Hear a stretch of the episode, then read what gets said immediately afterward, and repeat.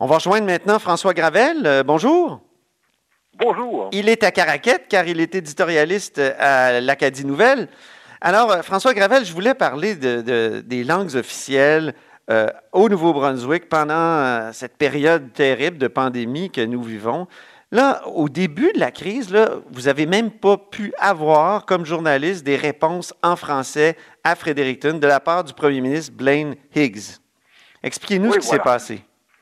Le gouvernement du Nouveau-Brunswick, il fonctionne comme celui du Québec en ce qui a trait aux communications pendant la pandémie. Tous les jours, le premier ministre, Blaine Higgs, participe à une conférence de presse. Il donne les plus récents développements, les statistiques, les nouvelles indications à suivre et il est accompagné par l'équivalent de votre docteur Horatio. C'est la médecin hygiéniste en chef du Nouveau-Brunswick. Elle s'appelle le docteur Jennifer Russell. Blaine Higgs c'est le seul élu à participer à ces conférences de presse. Il n'y a pas de ministre avec lui. Et il est unilingue anglais. Ce que ça signifie, c'est que pour écouter ce qu'il a à dire, il faut soit l'écouter dans sa langue, l'anglais, ou encore l'écouter à travers la traduction simultanée. Euh, Blaine Higgs aussi, il participe à chaque semaine à une émission de radio à la CBC pour bien faire passer le message de son gouvernement. C'est en anglais, encore une fois. Il ne peut pas le faire en français parce qu'il n'est pas bilingue, mais surtout, il refuse qu'un ministre ou un sous-ministre bilingue le fasse à sa place. C'est un opposant au bilinguisme, hein? C'est un opposant au bilinguisme officiel, lui. Euh, à, la base, euh, oui, par le passé. M. Higgs a déjà été euh, candidat à la direction du Parti Core, un ancien ah, politique qui est mort dans les années 80 et qui était opposé au bilinguisme. Il se dit maintenant qu'il a changé, qu'il a, qu'il a grandi, qu'il a appris de ses erreurs et qu'aujourd'hui, il est en faveur du bilinguisme. Mais dans les faits, sans se battre officiellement contre le bilinguisme, il ne parle pas français. Il avait promis d'apprendre la langue, il a renié sa promesse. Et surtout, il ne fait aucun effort, je vous dirais, aucune mesure particulière pour favoriser euh, les langues officielles au Nouveau-Brunswick. Oui. Puis là, ça se traduit par un, refus carrément de, nommer un porte-parole euh, francophone dans, le temps dans cette période de pandémie? Voilà, l'enjeu ici, dans le fond, ce, n'est même pas tout à fait l'unilinguisme de Blénix. Hein. On le sait, il ne parle pas français. Euh, on sait qu'il ne le parlera pas, qu'il ne suivra pas des cours pendant la pandémie.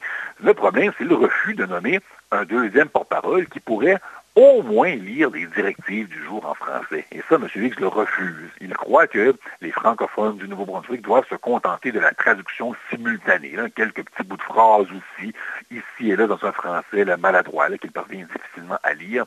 On est habitué dans la province que souvent les conférences de presse sont uniquement en anglais dans la capitale, à Fredericton, ça arrive euh, assez souvent. Mm-hmm. Mais le problème, c'est que là, on est dans une situation où le gouvernement combat un virus très contagieux et que sa seule arme, c'est de convaincre la population de faire la distanciation sociale. L'armée n'est pas dans les rues ici pour s'assurer que personne reste dehors. L'arme du gouvernement, c'est convaincre la population de suivre les directives. Et au Nouveau-Brunswick, ben, on fait le choix de le faire uniquement en anglais avec la traduction simultanée. Ce que ça fait finalement, dans le fond, comme conséquence, c'est que la différence est énorme entre un François Legault qui peut regarder la caméra et demander avec émotion aux Québécois de faire une telle chose ou de ne pas faire autre chose, alors que nous, on a Blaine qui a les yeux rivés sur une feuille de papier, qui lit tant que mal quelques mots en français et qui est ensuite couvert par la voix neutre de, la traduction simultanée.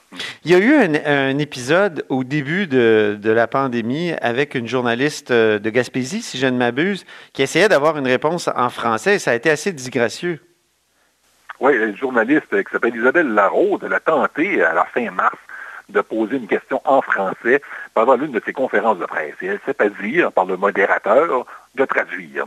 Elle a demandé au, modérateur de lui-même traduire la question au premier ministre. Ah oui? Il a refusé et il a insisté pour que Mme Larose pose sa question en anglais, ce qu'elle a fait, mais pas avant de lâcher une phrase lourde de sens qui a fait beaucoup réagir. Je pensais que le Nouveau-Brunswick était une province bilingue. Ouais. Ça n'a pas, ça n'a pas ému le moins du monde, le premier ministre. Et c'est seulement deux jours plus tard quand la commissaire aux langues officielles du Nouveau-Brunswick lui a fait remarquer à l'interne qu'il agissait contre la loi ici. Dans notre province, c'est dans la loi. On a le droit de s'adresser au gouvernement dans la langue de notre choix. Si j'appelle, moi, comme contribuable au ministère pour avoir l'information, on doit me trouver quelqu'un qui parle en français. Et c'est seulement là que M. Higgs a accepté que les questions lui soient posées dans les deux langues. Alors, il écoute la question en français. Autrement dit, c'est autrement dit, c'est lorsqu'il a été ramené à l'ordre par euh, la commissaire aux langues officielles du Nouveau-Brunswick, c'est ça? ou, du Canada, euh, du Nouveau-Brunswick. Sinon, l'interdiction serait encore en place malgré euh, la petite controverse avec euh, la, journaliste gaspésienne. Euh, ça aurait créé une controverse médiatique, mais ça a surtout mis en valeur à quel point la place du français est loin dans les priorités du gouvernement Higgs présentement. Les francophones, c'est pas rien là, au Nouveau-Brunswick quand même. vous, représentez quelle portion de la population? Rappelez-le pour, euh, pour les, les, auditeurs. On représente un peu moins que le tiers de la population du Nouveau-Brunswick. Euh, le gouvernement euh, conservateur, avec son chef unilingue anglophone, n'avait fait élire qu'un seul député acadien et qu'il a nommé vice-premier ministre. Et ce vice-premier ministre-là a, remis sa démission en raison d'une autre controverse tout juste avant la, la, crise de la pandémie en question. Ce qui fait que présentement, il n'y a aucun député acadien dans le gouvernement. Et aujourd'hui, avec cette situation-là, Blaine Higgs tourne le dos aux Acadiens. Il fait le choix conscient de leur refuser de l'information dans leur langue, sauf par la traduction simultanée. Il fait le choix de dire que notre langue, la langue française, importe peu à ses yeux, que ce n'est pas important que le porte-parole du gouvernement puisse nous donner en français de l'information qui peut littéralement faire la différence entre la vie et la mort. Ben oui.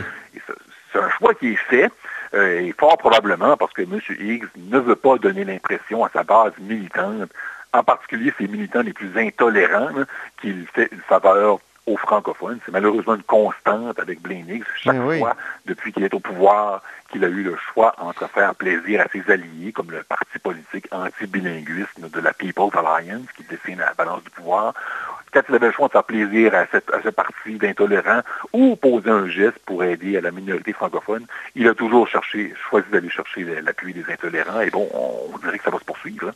Quel contraste quand même avec le sort euh, réservé aux anglophones du Québec, à la minorité, euh, à la dite minorité, parce que c'est une fausse minorité selon moi, anglophone du Québec, qui est quand même... Euh, dans un, dans, un Québec où, finalement la langue officielle, il n'y en a qu'une et c'est le français, mais dans la réalité, au fond, c'est la seule vraie province bilingue parce que les journalistes anglophones peuvent poser des questions, ont, ont aussi droit à une déclaration complète en anglais à chaque jour par le premier ministre Legault. Donc, quel contraste, hein, François Gravel? Oui, absolument. Je rêve du jour où le Nouveau-Brunswick sera bilingue autant que le Québec peut être bilingue dans ses communications. Euh, vous l'avez dit, au Québec, on pose les questions en français d'abord parce que c'est la langue officielle et ensuite, on laisse une partie pour les questions en anglais. Euh, et d'ailleurs, d'autres provinces le font aussi. En Alberta, le premier ministre Jason Kenney est bilingue, alors il accueille en premier les questions en anglais et ensuite quelques questions en français. Euh, la déclaration, pour revenir à l'exemple du Québec, elle est lue en français d'abord, mais on la lit aussi en anglais. Et honnêtement, si au Nouveau-Brunswick, on faisait la même chose, c'est-à-dire que Blaine Higgs euh, faisait sa déclaration et qu'ensuite, à côté de lui, il y avait un fonctionnaire qui lisait le même discours. Blaine Higgs ne parle pas, ne fait pas d'improvisation. Il prend sa feuille, il lit il lit sa déclaration de base. Et si quelqu'un la lisait en français, déjà, ça réglerait beaucoup de problèmes. Eh euh, mais présentement, c'est refusé. Et je répète encore, si euh, les gens demandent ça, c'est pas pour faire plaisir aux journalistes pour qu'ils puissent parler en français, c'est pas pour faire plaisir à l'éditorialiste parce que je défends la langue française, c'est pour que les francophones puissent comprendre un ben de qu'est-ce qui se dit dans ces conférences de presse. Mais là, lui doit se dire que la, majorité euh, des francophones au Nouveau-Brunswick et des Acadiens sont sont aussi sont bilingues, euh, parlent bien anglais. Il y a plusieurs francophones, sans doute même une majorité, effectivement, d'Acadiens qui parlent euh, l'anglais, mais ce n'est pas tout le monde.